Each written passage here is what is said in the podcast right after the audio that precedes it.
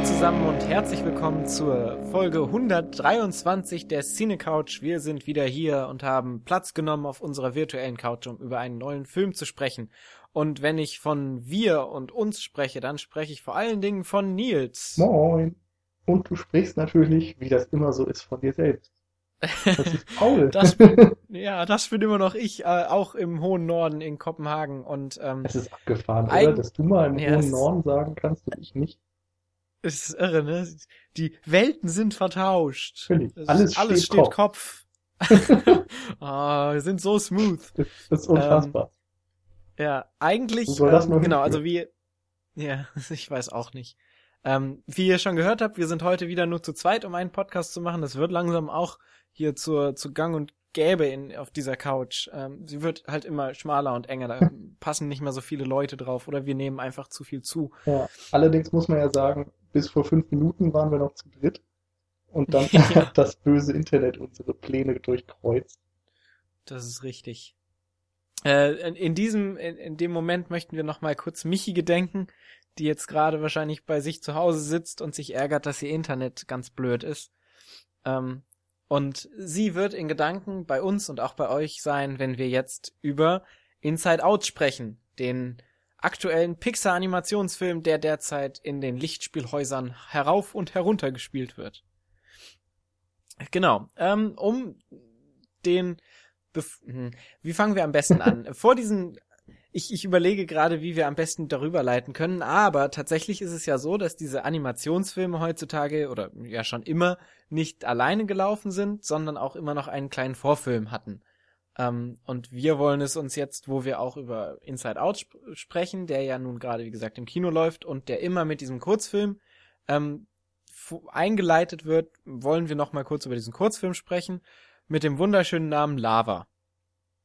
Ähm, und ja, worum geht es denn in Lava, Nils? Also in Lava geht es um einen Vulkan, der ganz alleine irgendwo im großen, weiten Meer äh, lebt, im weitesten Sinne, Mhm. und eben sehr einsam ist letztendlich und aus dem Grund die ganze Zeit ein ja, hawaiianisches oder hawaiianisch angehauchtes Lied singt, äh, davon, dass er so gerne jemanden bei sich haben würde, eine Frau oder sonst wen, eine Vulkanin quasi.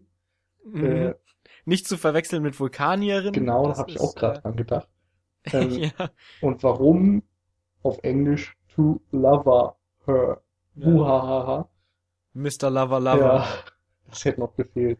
Äh, Äh, naja, auf jeden Fall singt er dann die ganze Zeit und tatsächlich befindet sich irgendwo unten im Meer ein weiblicher Vulkan, der auch einsam ist und sich über sein Lied freut und ja, dann finden sie im Verlauf dieses Songs irgendwie zueinander.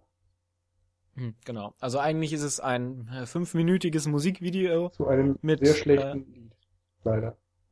Ja, das, das ist richtig und auch zu einem recht billigen Wortwitz.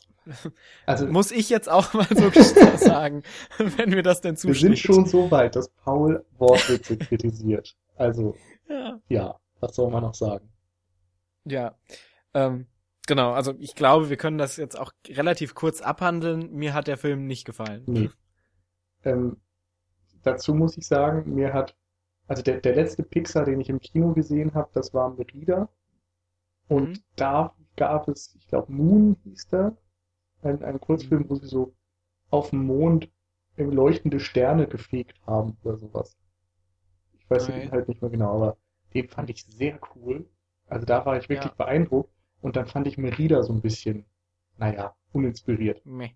Und Ja, nun habe ich dann Lava gesehen und dachte, oh mein Gott, was ist das denn? Und habe dann gedacht, na, vielleicht ist es ja diesmal andersrum. ja. Also der letzte Vorfilm, den Oh, ich im Kino gesehen habe, Hauptfilm super ist Ja. und so. äh, ich, da kommen wir ja gleich zu, zu dem, zu diesem wunderschönen Hauptfilm oder nicht wunderschön. Wir werden es sehen im Verlauf dieses Podcasts. Ähm, der letzte Kurzfilm, den ich im Kino gesehen habe, war Paperman, der ja dann auch den Oscar, glaube ich, bekommen hat für den besten Kurzfilm, animi animierten Kurzfilm.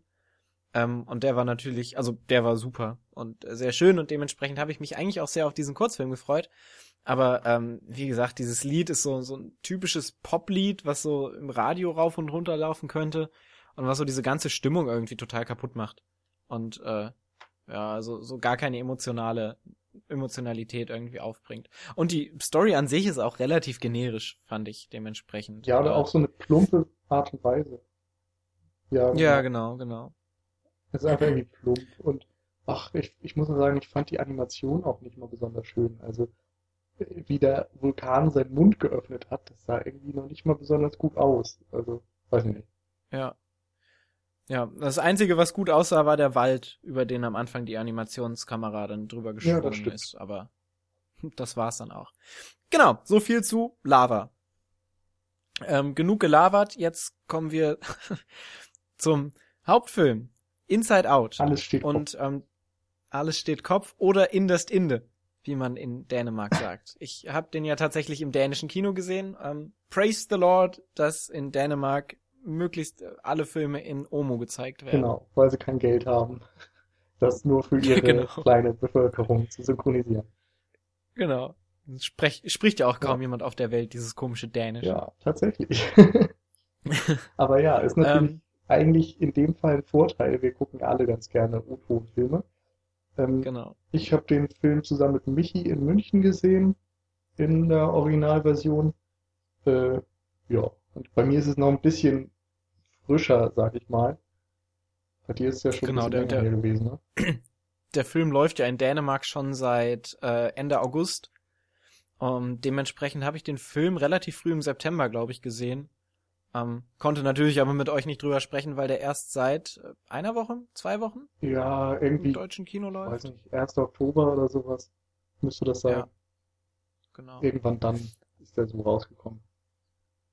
Aber dementsprechend sind die Zeitlinien jetzt wieder synchron und wir können über Inside Out sprechen und das tun wir nach äh, einiger Vorrede jetzt nun auch und da es sich bei Lava schon so bewährt hat, schwenke ich herüber zu Nils in den Süden, um den Inhalt dieses Filmes wiederzugeben. Ja, äh, bei ähm, Inside Out geht es im Wesentlichen um Gefühle, die sich im Kopf des Mädchens Riley befinden. Also man muss sich erstmal so ein bisschen diese Prämisse klar machen. Äh, jedes Gefühl ist visualisiert und ist eine Figur. Und zwar haben wir dann einmal Joy, einmal Sadness, Anger, Fear und Disgust. Und ähm, diese fünf setzen im Grunde alle Emotionen des Gehirns um. Also das Gehirn, das Gefühlszentrum eines Menschen wird auf diese äh, Figuren umgemodelt und äh, ja, die kann man auch ganz gut davon äh, voneinander unterscheiden, dass sie alle eine andere Farbe haben, dass sie unterschiedliche Geschlechter und Formen und so weiter haben. Und durch diese Schallzentrale sehen wir dann eben ähm, aus den Augen von Riley. Das ist ein kleines Mädchen, das äh, Einzelkind ist, zwei Eltern hat und gerade ähm, nach San Francisco zieht im Verlauf des Films und eben Freunde zurücklassen muss und so weiter. Und äh, sie spielt total gerne Eishockey und muss ihren Verein zurücklassen und so weiter und muss sich eben in dieser neuen Stadt dann zurechtfinden. Und natürlich ist das für ein, ich glaube, elfjähriges Mädchen ein sehr großer Einschnitt. Dementsprechend ist auch dann im, äh, im, im Gehirn einiges an Chaos los. Und es kommt dann dazu, dass Joy und Sadness, äh, Gott, ich stelle gerade fest, es ist unfassbar schwierig, diesen Inhalt darzustellen, weil man eigentlich ja. erstmal dieses visuelle Gebilde des äh, Gehirns gesehen haben muss, um es zu verstehen. Aber gut. Joy und Sadness werden aus dieser ähm, Kommandozentrale durch einen ja. Unfall entfernt und landen in einem der Gefühlszentren. Also es ist so, dass jeder Mensch ja bestimmte Interessen oder Hobbys oder sonst was hat. Bei Riley ist das zum Beispiel eine Insel für äh, Freunde, eine Insel für Familie, eine Insel für ähm, Goofball okay, heißt das auf Englisch, also irgendwie für komische Sachen machen und ein bisschen ja, Narren, mhm. äh, ja, den Narren rauslassen.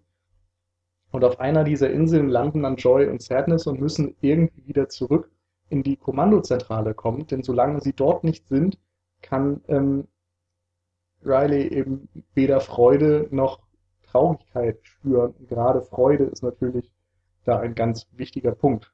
Man sich vorstellt, dass ihre ganzen Gedanken dann nur noch kontrolliert werden von äh, Ekel und Wut und Angst. Das ist nicht so angenehm. Andererseits vielleicht ja auch verständlich, wenn man denkt, dass sie gerade einen Umzug und so dieses äh, herausgerissen werden aus der eigenen Komfortzone, wenn sie das gerade hinter sich hat. Und ja, der Film erzählt dann im Wesentlichen die Reise von Joy und Sadness zurück oder die, die, den Plan, wieder zurückzukommen in, in den Kopf von Riley. Genau, beziehungsweise in die Schaltzentrale ja. dann von Riley. Genau, und äh, der Film ist eben, wie du es ja auch schon erwähnt hast, so, so eine Art Parallelmontage immer zwischen Riley, also außerhalb des Kopfes, in dem realen Alltag von diesem jungen Mädchen und ähm, die Haupthandlung befindet sich eben in diesem Kopf und äh, der Alltag ist dann immer vor allen Dingen dafür da, um diese Auswirkungen dieses äh, Geschehen, des, des Geschehens, was in dem Kopf von Riley passiert, ähm, darzustellen.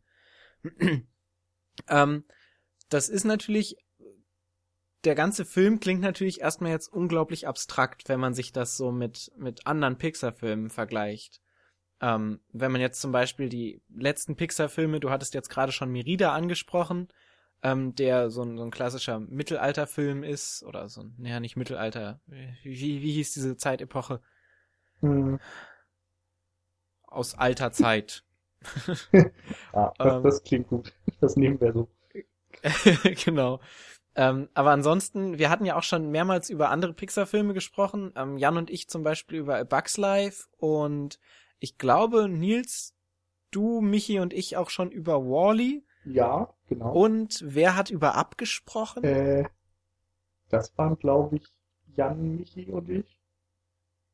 Hm, ja, klingt richtig. Äh, allerdings, also wir haben auf da muss man sagen, ab haben wir, oder oben haben wir für Second ja. Unit aufgenommen. Das heißt, das findet ihr genau. nicht bei uns in der Podcast-Serie, aber wir haben mal einen Gastbeitrag für Second Unit gemacht wenn ihr also an unserer Meinung zu oben interessiert seid, dann könnt ihr bei den Kollegen dann mal reinhören.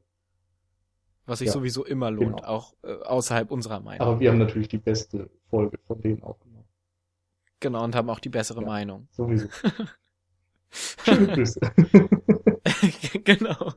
Ähm, und ähm, Genau, aber letztendlich ist es ja so, also es ist zumindest nicht der erste Pixar-Film, den wir besprechen und in den anderen Pixar-Filmen haben wir auch schon drüber gesprochen, dass die immer sehr gerne einen Fokus auf bestimmte Sachen richten, sei es eben sowas wie ähm, die Ameisen in, in das große Krabbeln oder eben sowas wie, was weiß ich, Autos in Cars und so. Und äh, diesmal haben sie sich eben Emotionen vorgenommen und äh, Emotionen sind, äh, also als ich das letzte Mal nachgeschaut habe, waren Emotionen keine Menschen oder keine humanoiden Wesen. Ähm, und das ist ja quasi so die Prämisse, die sie dann diesem Film untergeordnet haben und der dann diesen ganzen Film so letztendlich durchträgt. Ja. Dass du dann eben diese, diese Joy, Disgust und, und sowas hast. Und ähm, daraus zieht der Film dann ja auch relativ viel seiner, mh, mm, seiner Spielereien, also der, Pixar spielt ja auch immer sehr stark mit diesen Elementen, die sie dann haben. Also wenn die zum Beispiel Käfer in, in, in Bugs Life haben, dann leben sie halt wie Käfer, ähm, nur ein bisschen humanoider und genauso fungieren eben auch die Emotionen in Inside Out. Genau. Das ist, äh, oh Gott, wie hieß das noch? Diese Anthropomorphisierung. Ja, also genau. Da könnte jetzt Michi so viel Schönes drüber sagen. Genau, dafür hatten wir sie eigentlich hier. Jetzt ist es leider nicht so. Insofern, äh, der Begriff ist ja eigentlich klar. Es geht eben darum, dass Dinge oder Tiere oder sonst etwas vermenschlicht werden. In dem Fall sind es eben die Emotionen. Ähm, und ich finde es total interessant, dass sie eben im Gegensatz zu Merida oder so etwas eben mal keine Menschen genommen haben. Natürlich ist Riley und die Eltern und so weiter, das ganze Umfeld, das sind selbstverständlich Menschen. Aber diese Darstellung von Emotionen und auch die Frage, wie, wie sehen eigentlich unsere Gedanken aus? Wie kann man Entscheidungen treffen? Wie kann man Erinnerungen abspeichern und so? Wie funktioniert der Kopf? Dass man das irgendwie kindgerecht als Animationsfilm aufgreift, das ist einfach eine sehr originelle Idee und einfach mal wieder was anderes, was man jetzt von vielen anderen Studios auch oftmals nicht serviert bekommt. Genau. Ähm, es ist ja meistens auch so, um dass, dass wenn, wenn du zum Beispiel dir das große Grabbeln, um das nochmal anzusprechen, oder Cars und so anschaust, das große Krabbeln. Ich sagte Krabbeln. also Bugs. So wir möchten da jetzt bitte nicht, es ist ein Kinderfilm, über den wir hier sprechen. Ähm, A Bugs Life. Ähm, und äh, so Filme wie Cars oder Monster AG und sowas, die haben ja immer diesen, diesen Fokus, der sehr menschenfern ist. Also quasi eine Welt, die gezeigt wird, ähm, fernab von menschlichen Berührungspunkten oder zum Beispiel Toy Story, dass du dann diese Spielzeuge hast, was mit denen passiert, wenn die Menschen eben nicht damit in Verbindung setzen, äh, stehen. Und das Spannende jetzt bei Inside Out ist ja, dass sie quasi etwas haben, was erstmal menschenfremd ist, weil dieser Kosmos, da hat ja erstmal kein Mensch was drin zu tun, zu suchen, in diesem, diesem inneren, in dieser inneren Welt, in der sich die Emotionen bewegen. Aber letztendlich hat das Ganze ja nochmal eine viel, also eine Metaebene quasi, die über diesen Kosmos hinausgeht, nämlich eben den Menschen selber. Und es bezieht sich diesmal, also das ist das erste Mal, dass sich Pixar so wirklich richtig auf den Menschen selber bezieht und da etwas versucht zu, ja, erklären, mehr oder weniger. Es ist ja keine Erläuterung, sondern es ist mehr oder weniger so ein, so ein, ähm, ich, ich weiß nicht, wie ich das, wie ich das aus, äh, ausdrücken ja, soll. Es ist alles ist sehr. Eine Art Gedankenexperiment, abstrakt. oder? Genau, ja. Also zu deinen anderen Ausführungen würde ich noch sagen, ich, also ich muss ein kleines bisschen widersprechen, weil ich denke, dass mhm. oftmals eben so etwas wie die Ameisen oder auch, ähm, weiß ich nicht, die Monster AG oder sonst was, das wird ja immer genutzt, um auch etwas über den Menschen auszusagen. Also jetzt, genau, ich, ja. ich weiß ehrlich gesagt nicht mehr, ob das bei das große Krabbeln der Fall war, aber ähm, es gibt ja zumindest so. Dazu kann man sich auch unseren wunderschönen Podcast. Es gibt ja zumindest so gewisse Sachen wie Müll, der irgendwo herumliegt, der offensichtlich von Menschen dort gelassen wurde und dann von den Insekten mhm. aufgegriffen wird. Und solche genau, Geschichten. Ja, und auf der anderen Seite geht es ja aber dann bei das große Krabbeln zum Beispiel darum, so warum haben Kinder Albträume und denken an das Monster unterm Bett. Bei, bei Monster AG meinst du? Ja, genau. Da habe ich mich versprochen. Ähm, und bei ja. Toy Story wiederum darum, wie geht man eigentlich dann auch vielleicht, also wenn man jetzt die ganze Trilogie betrachtet, wie geht man ab einem gewissen Alter mit den Spielsachen um, die einem als kleines Kind so wichtig waren und dann ignoriert man sie vielleicht irgendwann. Das sind ja auch alles so Sachen, die Berührungspunkte zum Menschen haben, aber hier steht natürlich dann der Mensch und sein Denken wirklich im Zentrum. Genau, also ähm, natürlich kannst du es metaphorisch immer alles auf den Menschen beziehen, das stimmt, ähm, aber der Mensch ist nie wirklich direkt angesprochen, sondern du musst es immer auf den Menschen quasi beziehen, also diesen, diesen Schritt noch machen. Genau, außer ähm, bei Merida. Diesen. Schritt, genau, weil der Mensch selber da eben ähm, ange, äh, als, als, als Protagonist in Erscheinung ja. tritt. Ähm, aber Inside Out ist es zum ersten Mal so, dass quasi dieser Schritt, den du machen musst, wegfällt, weil der Film diesen Schritt quasi selber schon mehr oder weniger vollzieht. Ja. Auf eine direktere Ebene. Dementsprechend ist dann auch eine der beiden Diegesen, die wir sehen, also eine der Welten, in denen der Film spielt, das menschliche Bewusstsein. Und Pixar genau. versucht das irgendwie zu visualisieren und zu einer begehbaren Welt zu machen. Und das ist, denke ich, auch einer der Punkte, der den Film ausmacht, der den großen Reiz ausmacht. Genau. Ähm, es ist ja eben nicht nur so, dass die ähm, Emotionen anthropomorphisiert werden. Das wäre relativ einfach. Aber es wird ja eben so, so eine ganz eigene Welt aus diesen Emotionen geschaffen. Du hast gerade schon erzählt, dass es so diese Inseln und so gibt. Ähm, das heißt, man hat, wie gesagt, so, so ein kleines Universum, was sich in diesem Kopf darstellt, wo auch viele Sachen irgendwie ja bildlich gemacht werden müssen, wie zum Beispiel die Erinnerungen, wie ähm, Dinge, die sich jemand vorstellt, wie, wie wichtige emotionale Zustände, wie was du gerade meintest mit diesem Goofball und, und diesen, diesen Inseln, die dann überall in der Welt herumschweben. Ähm, und ähm, Auswirkungen, die dann da, etwas, das Riley erlebt, dann ähm, Auswirkungen auf diese Welt hat und was das quasi, wie das metaphorisch umgesetzt wird. Und das ist das Zentrale des Films, wo er eben so seine seine Magie in Anführungsstrichen herauszieht. Also zum Beispiel, es fängt ja alles oder es geht ja alles vor allen Dingen auch um Erinnerungen, die mit Emotionen aufgeladen sind. Es geht ja nicht nur um Emotionen an sich, sondern eben, wie gesagt, diese Erinnerungen, die der Mensch hat und die auch wichtig für den Menschen sind, denn die Erinnerungen sind das, was den Menschen formen. Das ist zum zumindest die Aussage des Films. Ähm, und so besteht der Film am Anfang vor allen Dingen daraus, dass die Emotionen immer Erinnerungskugeln quasi einsammeln und die in so einen Erinnerungsspeicher einlagern. Ähm, und das ist ja dann, wie gesagt, das, wo es dann, ähm, wo es dann kritisch wird, denn es gibt immer auch noch zentrale Erinnerungen und eine dieser zentralen Erinnerungen ist plötzlich, oh, das äh, müssen wir vielleicht an dieser Stelle noch dazwischen schieben.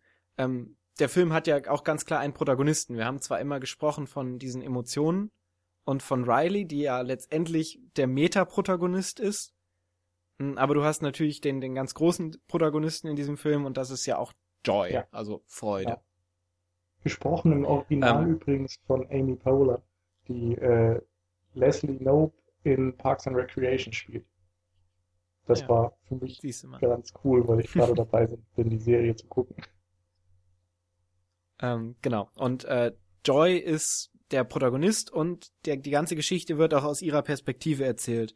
Mm, das heißt, es fängt auch mit einem Voice-Over an von Joy, ähm, wie sie quasi geboren wird. Ähm, also wie Riley geboren wird und zum ersten Mal Freude empfindet.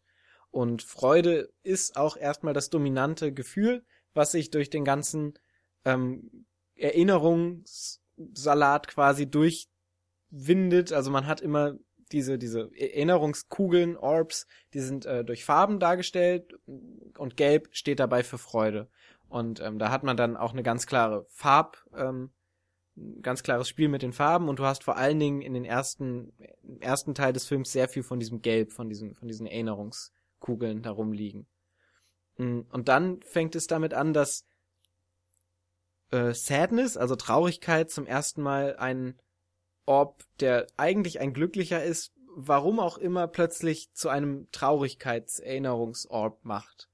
Ähm, und das ist dann plötzlich ein, ein wichtiger Orb, einer dieser Core-Erinnerungen, die sich dann ähm, in einen anderen Speicher. Das ist echt super schwierig, das irgendwie ähm, mit Worten darzustellen, diese, dieser ganze ähm, Zusammenhang. Aber letztendlich ist es diese Core-Erinnerung quasi, die dann plötzlich Traurigkeit ist und zum ersten Mal eine Nicht-Freude-Erinnerung äh, beinhaltet. Und das versucht dann Freud Joy ja aufzuhalten und dann gerät, gerät alles aus den Fugen. Mhm. Genau. Und das ist quasi diese, diese Erinnerungskugeln sind eins der zentralsten Elemente des, des Films und ähm, ist, finde ich sehr auch sehr, sehr spannend, dass quasi ähm, zum einen natürlich diese Anthropomorphisierung, aber auf der anderen Seite eben um diese Erinnerungskultur sehr viel, oder die ganze Welt besteht ja gerade aus dieser Erinnerungs, ähm, Gedankenspiel mit diesem Erinnerungsvorgang, der sich dann da ähm, durch den Film zieht. Du hast ja zum Beispiel auch diese alten Regale wie in alten Bibliotheken, wo du dann große Erinnerungsarchivare äh, und sowas ja. hast. Beispielsweise. Da fand ich auch sehr schön, wie dann erklärt wird, dass manche Erinnerungen einfach ausgegraut werden, wenn man sie vergisst. Dann werden sie eben weggeschmissen ins, ins Vergessen oder ins Unterbewusstsein. Und dafür gibt es dann eben so Arbeiter, die da mit Gabelstab langfahren und zwischendurch dann einfach mal aus Spaß irgendein Lied aus einer Werbung losschicken, damit man dann einen Ohrwurm bekommt. Und äh, irgendwie wurden so viele Gedankenmuster, die man aus seinem eigenen Leben kennt, dass man eben komische Ohrwürmer kriegt, dass man sich manchmal an Sachen erinnert, sich darüber wundert, wie das sein kann und auf der anderen Seite eben auch Sachen vergisst. Das wird einfach so spielerisch in diesem Kontext verarbeitet. Ja. Und vor allen Dingen ganz wichtig und äh, an der Stelle ist, glaube ich, jeder erstmal in sich gegangen, in, in, während man den Film gesehen hat. Ähm, treffen Joy und Sadness auf ihrer Reise durch das ja, Unterbewusste im wahrsten Sinne des Wortes, ähm, dann auf äh, einen alten imaginären Freund von Riley, ähm, der quasi auch von ihr vergessen wurde und seitdem durch die Archive durch durchwandert. Ähm, und der so ein bisschen auch Comic Relief dann ähm, als Comic Relief eingesetzt genau. wird. Aber ich glaube, in dieser Szene ist dann auch jeder im Kino oder jeder, der in den Film geht, erstmal in sich gegangen, weil es eben diese schöne, wie du gerade gesagt hast, diese schönen Selbstbezug gibt, dass man immer wieder Sachen von sich selber erkennt und, und an sich selbst reflektieren, äh, reflektieren kann ähm, und hat versucht, seinen eigenen imaginären Freund in seinen Archiven wiederzufinden. Ich glaube, ich hatte nie einen. Nee, ich hatte auch keinen.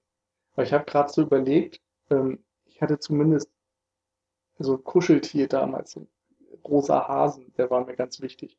Mhm. Und ich glaube, den habe ich mir manchmal so ein bisschen irgendwo hin visualisiert. so, den habe ich dann gefühlt mit in den Wald genommen, wenn ich da mit meinen Großeltern spazieren war oder so. Hab mir vorgestellt, dass er die ganze Zeit da irgendwo sich in den Bäumen versteckt oder sowas. Voll schön. ja, und ich glaube, in diesem Moment, wo wir drüber sprechen, ist er irgendwo in deinen Archiven unterwegs und äh, ist wieder etwas stofflicher geworden. Genau. Du hast dich an ihn erinnert. Ist das nicht schön? Und ihr auch, liebe Zuhörer. ähm, genau, also wir werden auch äh, vielleicht an dieser Stelle wahrscheinlich nicht so viel spoilern über den Film, weil der ist ja noch relativ, relativ aktuell in den Kinos. Vielleicht am Ende noch mal einen kleinen Spoiler-Part, da haben wir jetzt vorher gar nicht drüber gesprochen. Was sagst du denn dazu, Nils? Ja, ich denke, wir können es ruhig spoilerfrei lassen. Gut, finde ich auch. Also man muss ja nicht die ganzen Details so verraten. Genau. Aber es ist auf jeden Fall so, wie bei jedem Pixar-Film, dass auch wieder geheult werden kann. Oh ja. Ähm, Habe ich dieses Mal auch getan, ähm, aber nicht so viel wie bei anderen Pixar-Filmen. Aber da werden wir auch später nochmal drüber sprechen, glaube ich. ja. Mhm, Genau. Ähm, letztendlich ist der Film ja auch so ein bisschen, also ich will jetzt nicht sagen, dass er ein Coming-of-Age-Film ist, aber er hat ja auch ganz eindeutig solche, solche ähm, Elemente von, von Riley, die eben älter wird und quasi Dinge erfahren muss, die sie vorher nicht erfahren hat und daran dann auch we- wächst. Ja, im ähm, Grunde ist es ein Coming-of-Age-Film. Ja, wahrscheinlich hast du recht. Also es ist, man, man muss ja sagen, du hast ja gesagt, es, es beginnt am Anfang damit, dass ähm, Riley erwacht und das erste Mal Freude verspürt, als sie ihre Eltern sieht. So als Baby. Und dann sehen wir irgendwie innerhalb von 10, 15 Minuten oder so, wie sie älter wird und sehen dann ein paar Tage im Leben als Elfjährige. Und ähm, dort spielt dann die eigentliche Handlung um Joy und so weiter. Ähm, was wollte ich jetzt sagen? Irgendwas wollte ich jetzt sagen. Coming of Age, wir waren bei Coming Ach of ja, genau. Age. Ähm, und mit elf bist du natürlich erstmal Kind. Und das ist auch ganz deutlich, dass sie eben, ja, weiß ich nicht, sehr verspielt ist und Quatsch macht und ähm, mit ihren Freunden und äh, sonst wie am liebsten Eishockey spielt, aber sonst jetzt irgendwie nicht so. Also sie hat einfach nur schöne Erinnerungen. Diese Core Memories von ihr sind eben auch ausschließlich freudvolle Erinnerungen. Und dann muss sie eben doch irgendwann feststellen, dass das Leben eben auch manchmal traurigere Aspekte hat oder sonst etwas. Und das finde ich, ist ja letztendlich ein Aspekt des Coming-of-Age-Films, dass du irgendwie erwachsen wirst auf eine Art. Und ich glaube, das ist eben eine Phase im Leben von Riley, bei der genau das passiert. Und andersherum könnte man fast schon sagen, dass auch irgendwo auf eine Art der Animationsfilm so ein bisschen Coming-of-Age-Meta zugeträgt, weil früher, ich meine, das ist jetzt auch schon nicht mehr ausschließlich der Fall, aber früher war das ja so, dass irgendwie die meisten Kinderfilme sehr auf Freude gesetzt haben. So, da war alles Mhm. immer schön bunt und lustig und super und Happy End und so. Aber im Grunde gab es da keine großen Konflikte. Und hier hast du das Gefühl, wird eben doch mal so ein bisschen hinter die Fassade geschaut. Und da wird auch zugelassen, dass vielleicht mal nicht immer nur alles Friede, Freude, Eierkuchen ist. Genau, es ist ja auch nicht nur eine Coming-of-Age-Geschichte von äh, Riley, sondern eben vor allen Dingen auch so eine Erkenntnisreise für Joy, die ja ähm, sich selber als wichtigstes Element quasi ähm, betrachtet, genauso wie du gerade gesagt hast, dass Freude quasi das vorherrschende Gefühl in den Animations- und Kinderfilmen war und die ja dann auch irgendwo im Laufe des Films erkennen muss, dass nicht immer alles Friede, Freude, Eierkuchen und vielleicht auch nicht immer alles so schwarz-weiß ist. Also alles, was Trauer ist, muss ja nicht schlecht sein oder alles, was Wut ist, muss nicht schlecht sein. Ähm, sondern es gibt ja eben auch immer Zwischenformen und ähm, ähnliche Funktionen. Und das ist ja so, so auch vor allen Dingen die zentrale Reise vom, vom Schwarz-Weiß-Denken zu so einem bunten Denken. Und da ist es tatsächlich ja auch sehr schön, dass du diese ganz klaren Farbspektren hast mit, mit den fünf Farben von lila über rot zu blau zu grün und zu gelb für Freude, ähm, die sich dann ja auch ähm, auf so einer bildlichen Ebene sehr schön dann äh, kombiniert, kombinieren lassen, wenn man das dann als Gesamtbild dann sieht, sieht. Sowohl im großen Kosmos als dann auch im kleinen Kosmos vielleicht später. Mhm. Ähm, genau. Jetzt wollte ich irgendwas Kluges noch sagen, jetzt ist es mir aber während, während meiner Ausführungen über die Farbe entgangen. Äh, äh, ach so, genau. Es ist, äh, es ist ja tatsächlich auch nicht so, dass, dass wir nur in den Kopf von Riley Einblick haben über den ganzen Film, sondern dass man dann auch noch mal ab und zu, also ganz kleine Intermezzis hat, wo man dann in den Kopf von ähm, ihren Eltern auch unter anderem mal reingucken kann. Und das war ja dann vor allen Dingen, also ähm, während das natürlich emotionales Potenzial hat, dieses, dieses Spiel mit den Emotionen, hat es dann ja natürlich auch ein sehr stark humoröses Potenzial, ähm, was sich dann ja eben in diesen kleinen Intermezzis dann auftut. Und auch nochmal am Ende im Abspann, ähm, glaube ich, einen der lustigsten Abspänne, die ich bisher jemals gesehen habe. wo du dann quasi in die Köpfe von verschiedensten Wesen, Lebewesen wie Tieren, Hunden, Katzen oder auch Menschen dann äh, hineinschaust, ja. was auch ähm, sehr schön ist. Genau. Ähm, Und dann. Aber das, das sind, glaube ich, auch tatsächlich die beiden einzigen Situationen. Es gibt einmal dieses Ende und es gibt ein Abendessen, das man auch schon aus irgendeinem Trailer kennt, wenn man den dann gesehen hat. Genau. Wo Riley mit ihren Eltern sitzt und das ist, glaube ich, der einzige Zeitpunkt, wo man auch bei den Eltern dann mal ins Gehirn gucken kann. Genau, ja. Und äh, das dann vielleicht auch ein bisschen klischeebeladen ist, aber damit macht man ja vor allen Dingen immer Humor. Also viel, ja. viel Humor basiert ja eben auch auf Klischee-Denken und äh, ja. Spiel mit den Klischees. Wobei ich mich gefragt habe, warum ähm, alle Lebewesen, also alle Emotionen in dem Kopf ihres Vaters männlich sind und alle Lebewesen, also alle Emotionen in dem Kopf ihrer Mutter weiblich und ähm, die Emotionen in Rileys Kopf gemischt sind. Ja, da haben Michi und ich auch schon drüber gesprochen und hatten so verschiedene Denkansätze. Oder eine war, dass ähm, wir eben einmal einen, einen ausgewachsenen Mann haben, einmal eine ausgewachsene Frau und bei Riley als Kind, dass sie irgendwie noch von beiden Seiten geprägt ist durch die Eltern und dadurch irgendwie sowas hat. Dann hatten wir eine Theorie, dass sie ja vielleicht einfach sehr viele männliche Züge in sich trägt oder so, vielleicht. Das meinte Michi noch so als Scherz. Die Fortsetzung schreibt dann, wie sie ein Transgender du meinst oder dann, über sich selbst entdeckt, sag ich mal. Du meinst dann den Film Inside Coming Out? Ja, genau. so in etwa. Nee, und ich denke aber fast, dass das keinerlei Bewandtnis hat, sondern einfach ja, nochmal eine Vereinfachung darstellt. Weil, ich meine, wenn man den, die Gefühle des Mannes nur einmal im Film sieht, dann ist es einfach leicht, komplett nur Männer darzustellen, genau wie bei der Frau. Und bei Riley haben wir eben fünf ähm, Gefühle, die voneinander unterschieden werden wollen. Und da ist es dann einfacher, wenn man einfach drei weibliche und zwei männliche hat als ja. wenn sie dann alle Frauen in dem Fall wären vielleicht. Um der Humor willen hat man es dann wahrscheinlich äh, vereinfacht, um dann einfach ähm, ja, den Witz das. klarer zünden zu können, ja. Genau, ähm, aber lass uns doch an dieser Stelle vielleicht ganz schön ähm, über die Emotionen äh, sprechen an sich, weil ähm, vielleicht können wir da jetzt mal in so eine kleine Diskussion übergehen. Wir haben da jetzt auch noch gar nicht so wirklich drüber gesprochen. Ähm, aber für mich hat, hat der Film es etwas schwieriger gemacht, mich in den Film reinzuversetzen und auch emotional eine Kontakt zu dem Film quasi aufzunehmen. Ähm, also mein Lieblingsfilm ist von Pixar ist äh, Wally, wo, wo ich mich sehr emotional einfach involviert sehe in den Figuren und in den Figurenkonstellationen. Ähm, und das ist mir jetzt bei Inside Out tatsächlich ein bisschen schwerer gefallen. Mm, und ich glaube, das liegt daran, dass zum einen natürlich die Figuren A sehr abstrakt sind, also dass du Emotionen, wie gesagt, eben als Figuren dargestellt hast, die irgendwie, also du kannst jetzt relativ schwierig beschreiben. Sie sind halt Fantasiewesen letztendlich. Ähm, sind aber in ihrer, also dadurch, dass sie eben Freude, Ekel, Trauer, Wut und äh, was war das letzte? Ähm, Angst.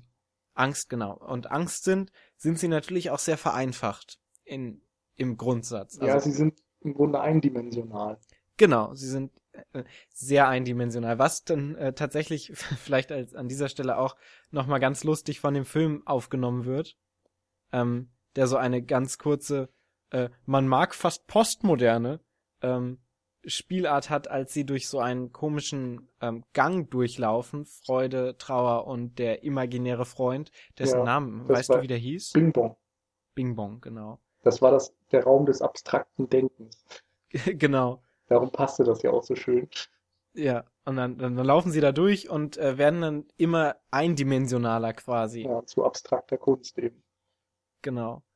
Ähm, fand ich eine schöne Idee, hat mich aber tatsächlich in dem Moment auch ein bisschen aus dem Film rausgerissen, weil es irgendwie so zu abstrakt war. Ähm. Nee, ich fand das ganz cool. Mich hat das eher an Dumbo erinnert, an diese LSD-rosa Oh ja. Elefantenszene. Das stimmt, das kann auch. Äh, ist auch vergleichbar damit, ja. Ähm, genau, aber zurück zu den Emotionen. Sie sind natürlich sehr eindimensional. Ähm, und da fällt es mir als Zuschauer sehr schwer, mich mit den Figuren zu identifizieren. Also die einzige Figur, mit der man sich dann identifizieren kann, das haben wir jetzt auch mehrmals schon angesprochen, ist dann eben Riley, weil das alles in Rileys Kopf stattfindet und man selber immer reflektiert, wie würde das in meinem Kopf aussehen? Oder was ist bei mir damals passiert? Oder wie kann ich das, was mir passiert ist, auf das, was Riley gerade in dem Film passiert ist, vergleichen, äh, übertragen. Mm, Das äh, funktioniert auf dieser Ebene relativ gut, aber auf der zentralen Ebene des Films, nämlich auf diesen Emotionen, fiel es mir unglaublich schwer, dann mit den Figuren zu connecten, also die einfach ähm, an mich ranzulassen irgendwie, weil sie eben sehr eindimensional waren. Das, ja, kann ich durchaus nachvollziehen.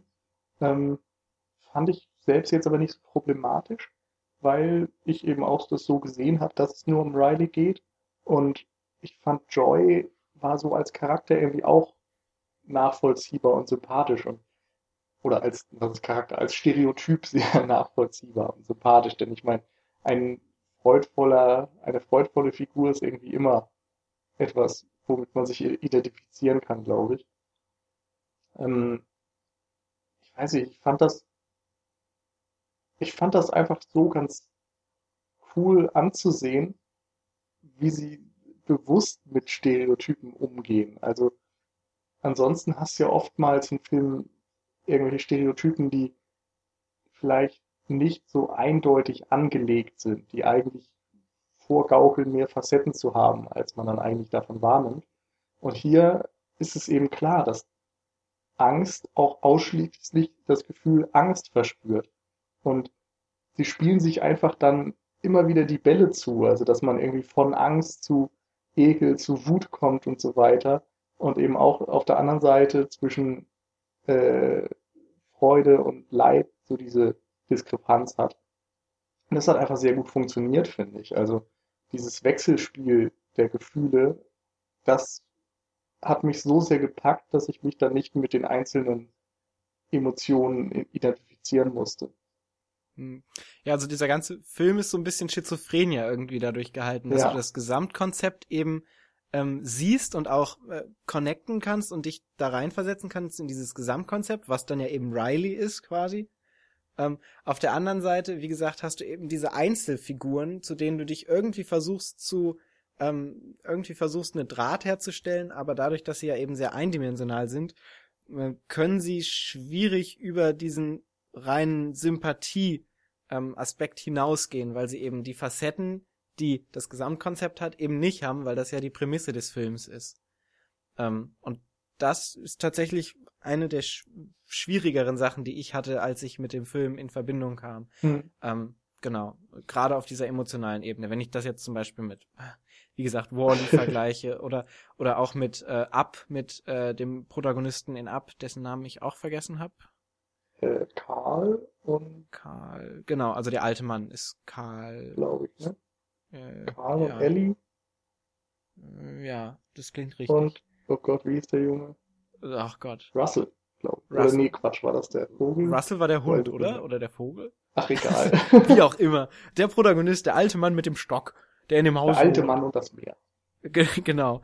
Ähm, zum Beispiel mit dem kannst du dich halt auch emotional super connecten, weil du diesen, diesen Mann dann eben hast und der sehr stark auf, auf dich ähm, bezogen ist. Und ähm, wie gesagt, das ist so ein bisschen das Schizophrene über Inside Out. Hm. Aber Ähm, ich weiß nicht, ich finde, dadurch, dass die Motivation so deutlich gemacht wird, kannst du das irgendwie dann dadurch konnte ich mich doch reinversetzen. Also Joy musste eben unbedingt wieder in diese Kommandozentrale, damit Riley wieder fröhlich sein kann. Also das ist so simpel auf den Punkt gebracht, dass man sofort weiß, worum es geht und wie wichtig das jetzt irgendwie auch ist. Nicht für Joy persönlich, sondern einfach auch für Riley, wie wichtig das ist, dass Joy wieder in der Kommandozentrale ist. Hm. Insofern musste ich dann irgendwie auch keine weiteren Motive oder sowas haben. Ich, ich fand es einfach ganz schön, wie sie dann eben damit umgegangen sind, wie sie versucht haben, äh, wie, wie Joy versucht hat, alles auf eine fröhliche Art und Weise und auf eine nette Art und Weise und ausgelassen zu lösen und wie dann die anderen teilweise völlig andere Ansätze gewählt haben. Also Wut hat halt sofort immer aggressiv überall draufgehauen, wenn irgendwas nicht funktioniert hat oder so. Ja. Also da waren einfach immer verschiedene Denkmuster, die in diesen Wesen dann drinstecken. Das fand ich sehr cool gemacht. Ja, ist auf jeden Fall auch für so einen, so einen für den humorösen Aspekt, wie gesagt, sehr, sehr äh, lustig und das ist ja auch das, was Pixar beherrscht seit ja. eh und je. Diese kleinen Details irgendwie äh, rauszufiltern und mit denen sehr viel zu spielen und sehr effektiv auch zu spielen. Ja.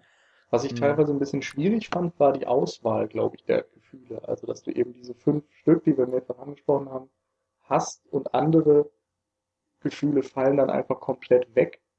Und teilweise sind auch so Sachen wie Disgust nicht so überzeugend, würde ich sagen. Mhm. Also so, warum haben wir Ekel als ein dominantes Gefühl, eins von fünf? Oder und teilweise fand ich auch, dass die Figur Disgust komisch reagiert hat. Also wenn ich, ich habe immer verstanden, dass Joy mit purer Freude agiert und Anger mit purer Wut agiert und so weiter, aber bei Disgust hatte ich nicht das Gefühl, dass die immer mit Ekel reagiert. Mhm. So, da, ähm, da war es vielleicht dann auch ein bisschen zu schwierig, das komplett in diesen Bahnen zu halten, die sie sich überlegt hatten. Ich habe das Gefühl, dass bei Disgust so ein bisschen dieses pubertäre Mädchen eher Mutter des Gedankens war und ähm, sie dann überlegt haben, also so könnte ich es mir vorstellen, dass sie dann überlegt haben, was ähm, verkörpert am ehesten dieses Oh mein Gott, was sollen wir jetzt machen äh, Gefühl so ja. quasi. so dieses Klischee pubertierende Mädchen, was man so in äh, allen Highschool-Komödien irgendwie ähm, hat. Ja. Ähm, und das war, also das ist ja Disgust auch mehr oder weniger. Und dann haben sie so versucht, in welche Kategorie das am besten ähm, zu äh, pressen wäre. Und dann haben sie eben Ekel genommen. Ja, aber ich stimme dir zu. Ja, genau. Aber ich stimme dir auch zu, dass ähm, wenn man das denn überhaupt so sagen kann, dass Disgust für mich die schwächste von den fünf waren. Obwohl, wie gesagt, die fünf für mich an sich schon nicht so stark waren. Ähm, ja. Und ich dann auch tatsächlich, um, um das gerade nochmal für mich abzuschließen, dann auch tatsächlich Probleme hatte, mit Riley mich zu, ähm, mich in Riley hineinzuversetzen, weil mir der, die Brücke zu Riley, nämlich Freude, die ja irgendwie so als die Brücke zu Riley von Anfang an dargestellt wird, ähm, so ein bisschen keinen Zugang gegeben hat und ich dann nicht die Schlucht zu Riley überbrücken konnte mit Joy, was ich sehr schade fand. Ähm, genau, aber um, um zu dem Thema zurückzukommen, was du gerade meintest, welche Emotionen hättest du denn gerne gesehen in dem äh, Film noch? Oder welche hast du vermisst? Hm. Oh Gott, da fragst du mich was. ich habe da gar nicht so tief drüber nachgedacht, aber irgendwie. Also ich meine, man muss ja ganz klar sagen, das ist sehr abstrahiert. Also mhm. du kannst das menschliche Denken ja nicht auf fünf Gefühle runter reduzieren, wenn du es in der Gänze irgendwie beschreiben willst. Ja. Und für einen Animationsfilm ist es natürlich legitim. Ähm, aber da fiel mir das einfach ein, so, warum jetzt gerade Ekel zum Beispiel? Also ich persönlich spüre, glaube ich, selten Ekel. So, man hätte ja auch, weiß ich nicht, Scham nehmen können oder man hätte, mhm. äh, keine Ahnung, was gibt's denn für Gefühle? Ich kenne keine Gefühle. ich bin meiner, auch ein Gefühl An meiner Mensch. Zimmertür hängt ein Schild. Männer haben auch Gefühle. Hunger zum Beispiel oder Durst. Insofern oh. Hunger und Durst. hm. Habe ich eindeutig. Ja, Hunger vielleicht noch. Nee, keine Ahnung. So ein Obelix. Weiß ich, oder so. ich habe gerade echt überlegt, so was, was sind eigentlich Gefühle? Das, ja, das wird mir schon wieder zu hoch hier. Alleine so, was, was ist Mut zum Beispiel? Ist Mut ein Gefühl eine Eigenschaft? Oder hm. da sind ja auch viele Sachen, die nicht so einfach abzustufen sind. Insofern ja. glaube ich, sollten wir da auch gar nicht zu tief reingehen und so, sondern das einfach jetzt so stehen lassen, wie es ist. Genau. Ich glaube, das ist nämlich auch wichtig, wenn man Inside Out betrachtet. Ähm, es ist trotz allem eben immer noch ein äh, Film, der auch vor allen Dingen für Kinder ist. Und ähm, ich glaube, das hatte ich auch das Gefühl beim Schauen, dass er eben ähm, Kompromisse deswegen auch eingehen ja. muss. Und ich glaube auch, also wenn man wenn man den komplett durchanalysieren wollte, dann würde man, glaube ich, schon ziemlich viele Dinge finden, an denen man sich stoßen könnte. Auf der anderen Seite ähm, präsentiert der Film wirklich innerhalb der ersten fünf Minuten oder so sein komplettes Werk. Also der, der stellt dir ganz klar dar, wie er funktioniert, auf welche ja. Art und Weise Gefühle und so weiter in Erinnerungen verwandelt werden, wie Erinnerungen dann wiederum Gefühle beeinflussen und so weiter. Da ist eine ganz klare Mechanik dahinter und die legen sie dir auf den Tisch. Da hatte ich im Grunde dann letztendlich auch ein viel größeres Problem damit, dass das so ein ja, Tell statt Show war. Also mm, das stimmt. So einfach gesagt wird, so und so und so geht das. Also das, was auch oft bei Inception zum Beispiel kritisiert wird, dass du erstmal die erste Stunde lang präsentiert bekommst und erzählt bekommst, wie diese ganzen Traumlogik denn eigentlich funktioniert. Ja.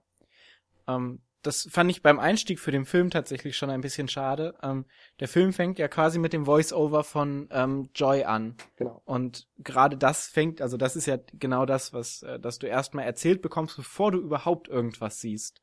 Ähm, und das fand ich so ein bisschen schade, weil gerade um wieder den ähm, Vergleich zu Wally -E zu benutzen, der ja das perfektioniert hat mit dem ähm, Show Don't Tell, dass du die erste halbe Stunde des Films quasi ja überhaupt gar nichts erzählt bekommst, sondern alles nur durch visuelle Eindrücke aufnimmst. Ja, kann da auch nochmal verweisen auf unsere Folge zu Ab. Da haben wir im Stil der Second Unit gesprochen, sprich erste Hälfte über den Film, zweite Hälfte über ein allgemeines Thema.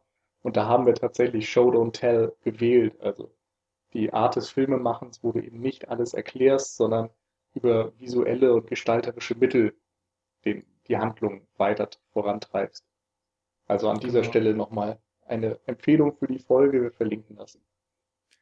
Ja, genau. Und da äh, ist es natürlich so, dass sich vielleicht auch Pixar ein bisschen, ähm, also dass die Prämisse eben auch schwierig zu handeln ist, ohne zu äh, erzählen, weil es eben so ein abstraktes Thema ja, ist. Ich glaube, das kann man echt ganz gut mit Inception vergleichen an der Stelle. Ja, und du kannst halt auf nichts zurückgreifen aus dem, was der Mensch ohnehin schon weiß. Also bei Wally -E hast du Genreversatzstücke, so da hast du diese postapokalyptische Welt, wo du sehr viel einfach platzieren kannst.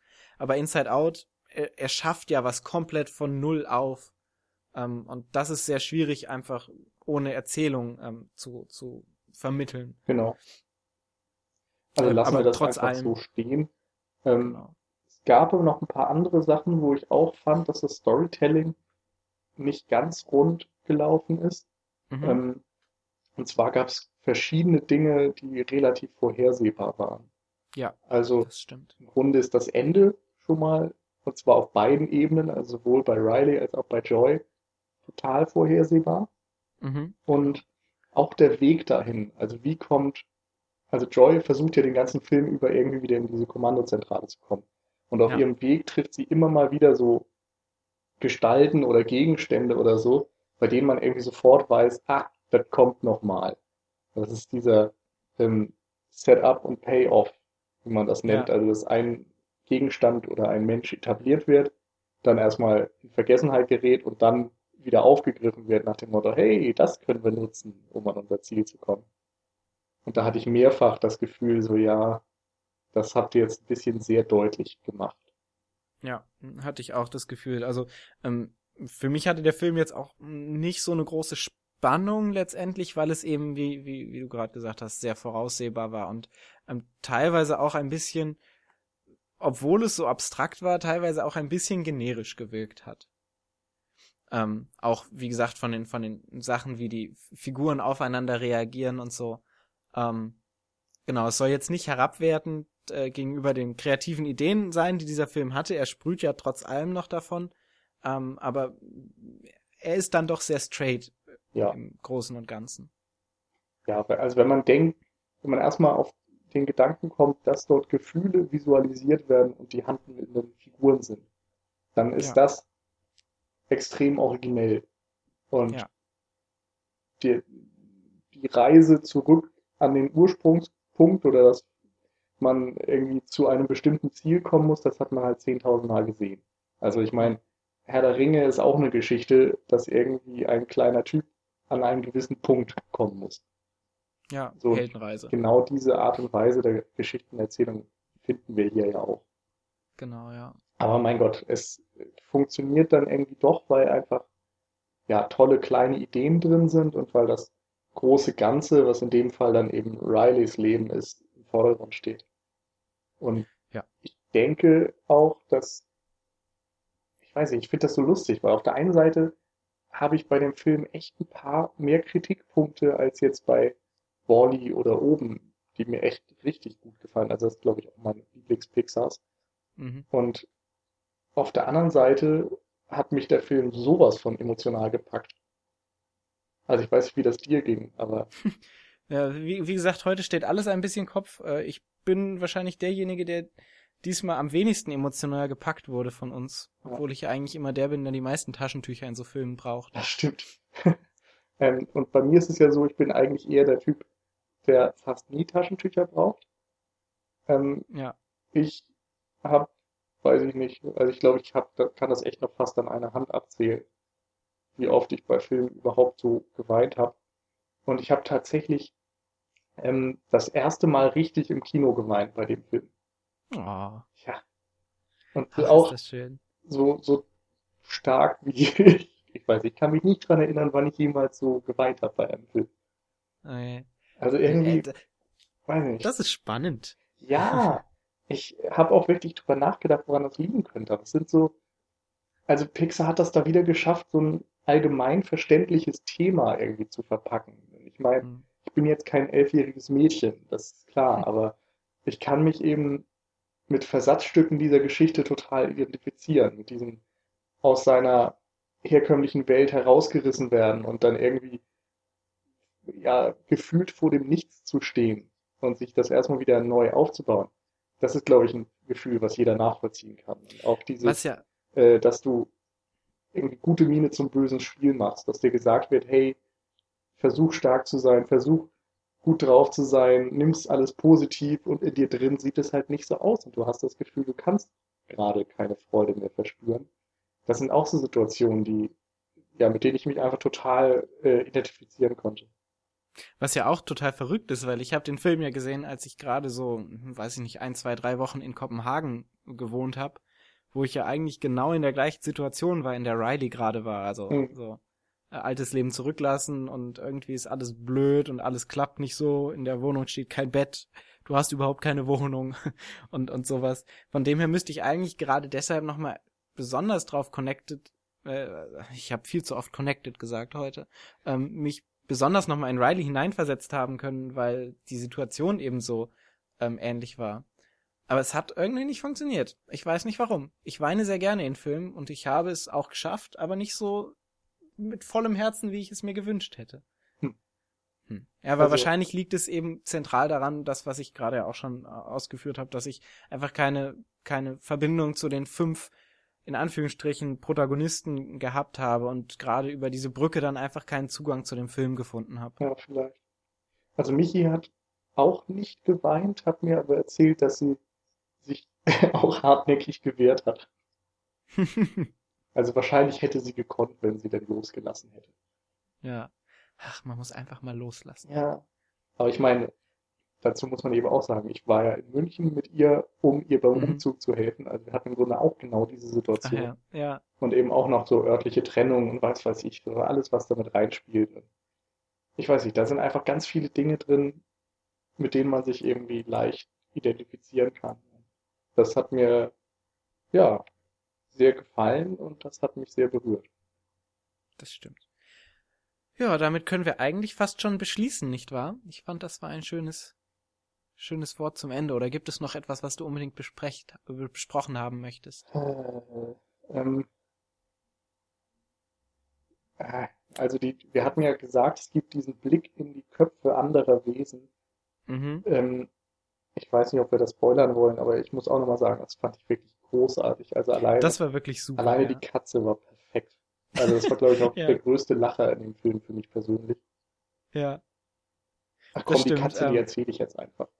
Ja, komm Also erzähl. wer das nicht hören will, es gibt eine Minute oder so.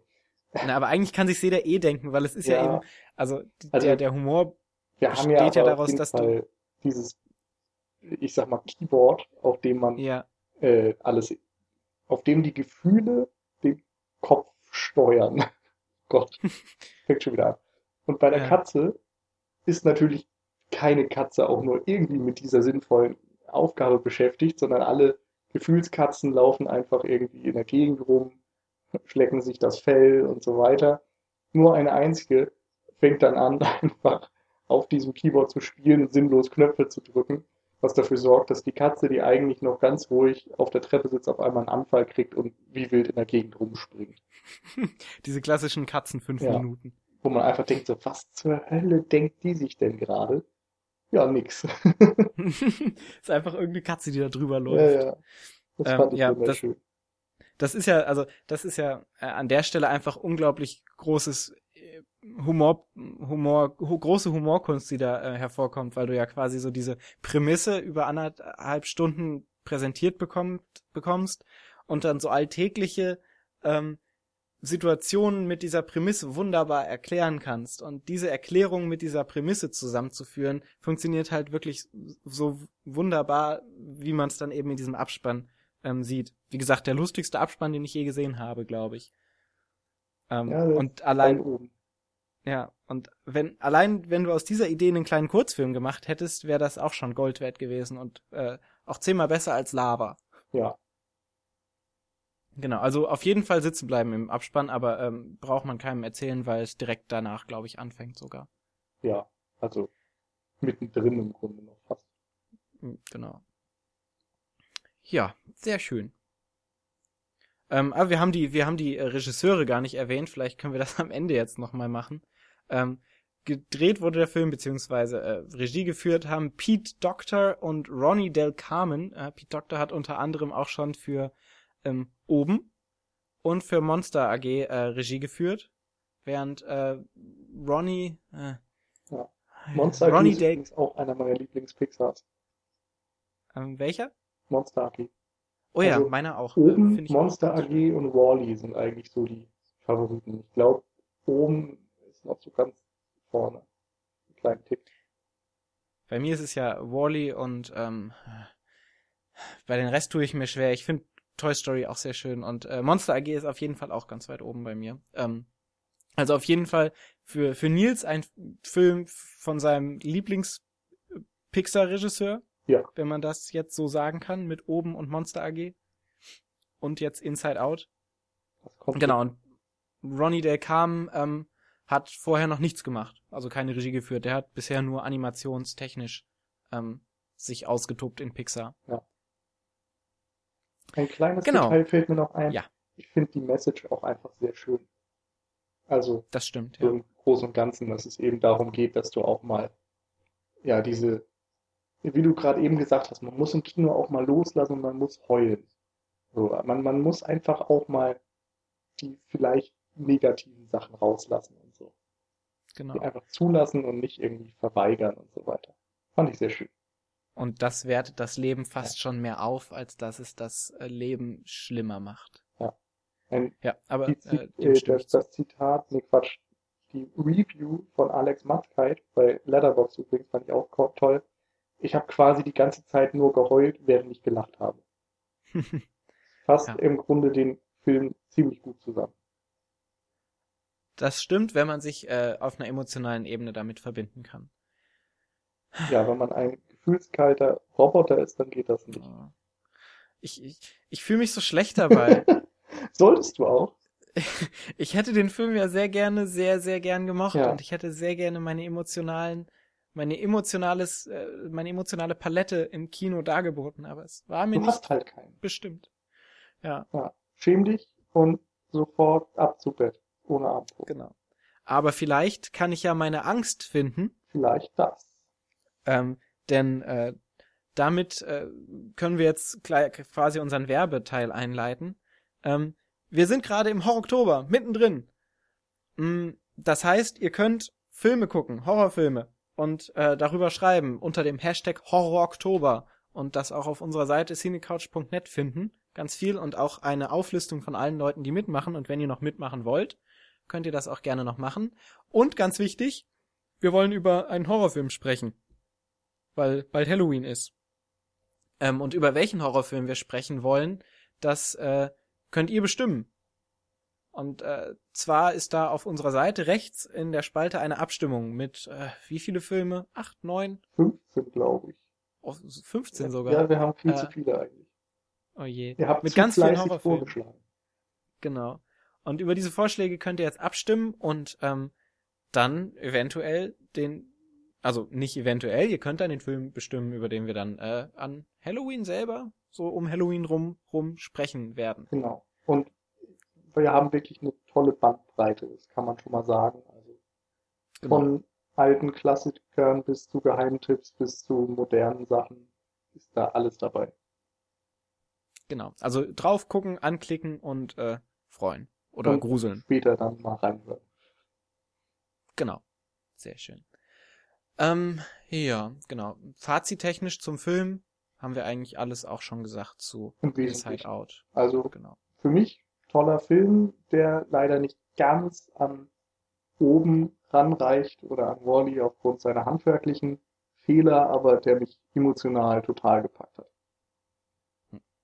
Äh, ein Film, dessen Prämisse ich sehr, sehr gut finde und wo ich auch alles, ähm, alles sehr, mir fällt nur das englische Wort ein, appreciaten, Schätzen. Ähm, schätzen.